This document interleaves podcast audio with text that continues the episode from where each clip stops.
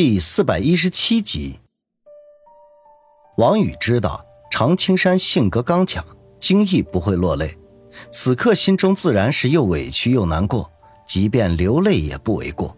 当下轻声说道：“排长，离开部队也好，外面天地广阔，自由自在的多好啊。”常青山终究是没有落下泪来，而是深吸一口气，说道：“唉。”当时我也是这么安慰自己的，退伍今天有十几万，我回到老家做个小买卖，当个小老板也不错。再不济，凭我的功夫，当个保安什么的也绰绰有余。唉，没想到，说着不禁连连摇头。孙卫红不禁问道：“常大哥，那个好心的营长在纸条上给你写了什么？”常青山出了一会儿神，才说道。营长告诉我，一切都是副参谋长背后捣的鬼，让我回到地方之后要小心一点。他从别人那里听说，副参谋长没打算这么轻易的放过我。他那个外甥那时候还在医院里住着呢。王宇皱眉，那个副参谋长能有这么大的能力？地方上有很多他的老战友，如果是对付富豪权贵，他们未必是出手相助。可是收拾我这么一个小老百姓，举手之劳的事情，这个人情他们还是要给的。我回到老家之后，拿出一半的津贴，把家里的老屋修了一下，就给家里办置了一些家用电器，然后用剩余的钱张罗着开一家小水果店，打算以此谋生。可是结果三天两头的有人来找麻烦，短短几个月的功夫就赔得底掉。我没了本钱，自然不能再做生意，就跑去应聘保安。虽然我年纪大了点，可是毕竟当过兵的。身体也结实，很容易就在县里的小区当上的保安。虽然赚的不多，但是活得轻松，倒也清闲。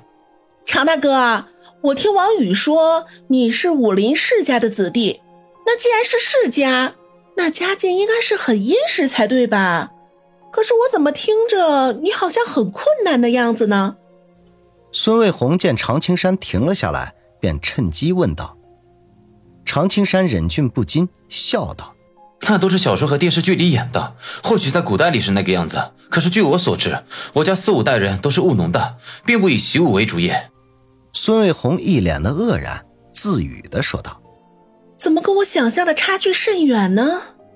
我还以为武林世家全都是富可敌国、人丁兴旺啊。”常青山摇摇头，没有继续探讨这个问题，而是又开始讲他的经历。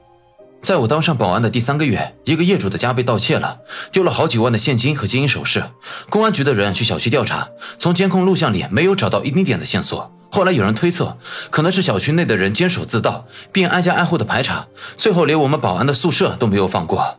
哎。不知道是有人陷害，还是天意如此，他们居然在我的床铺下面找到了那位业主家的一枚金戒指。我当时真是跳进黄河也洗不清，稀里糊涂的在拘留所里待了一个月。后来案件告破，真正的犯人是和我同一个寝室的同事。他说，之所以把赃物藏在我的床下，是拿了人家的好处，受人指使的。可是对方是谁，打死他都不肯说。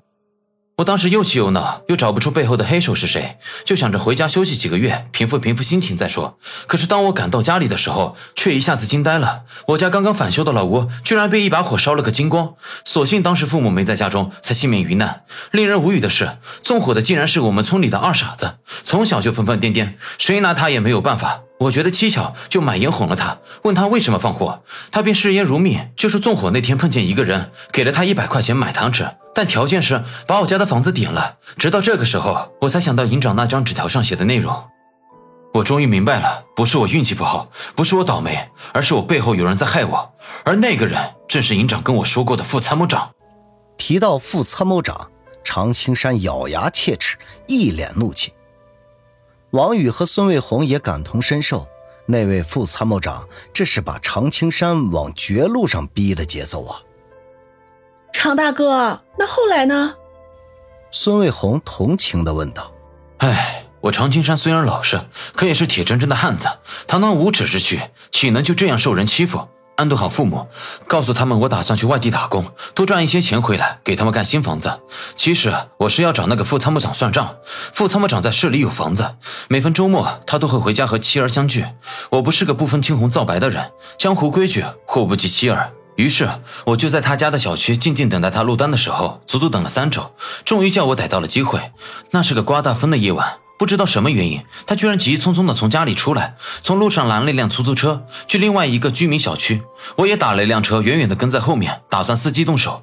令人意外的是，平日里对妻儿很好的他，那一晚竟然是出去私会情人。我尾随在后，跟着进了他情人的家，趁他开门的时候，一脚将他踢放在地。我报仇的机会来了。常青山说着，呼吸忽然就急促了起来，脸上露出兴奋的神色来。我自幼习武，就从我爸那里学了一门极其厉害的功夫，只不过从来都没有使用过，因为这门功夫实在歹毒，不到万不得已的时候，绝对不能使用。排长，你不会把第一次给了那个副参谋长了吧？王宇忍不住揶揄的说道。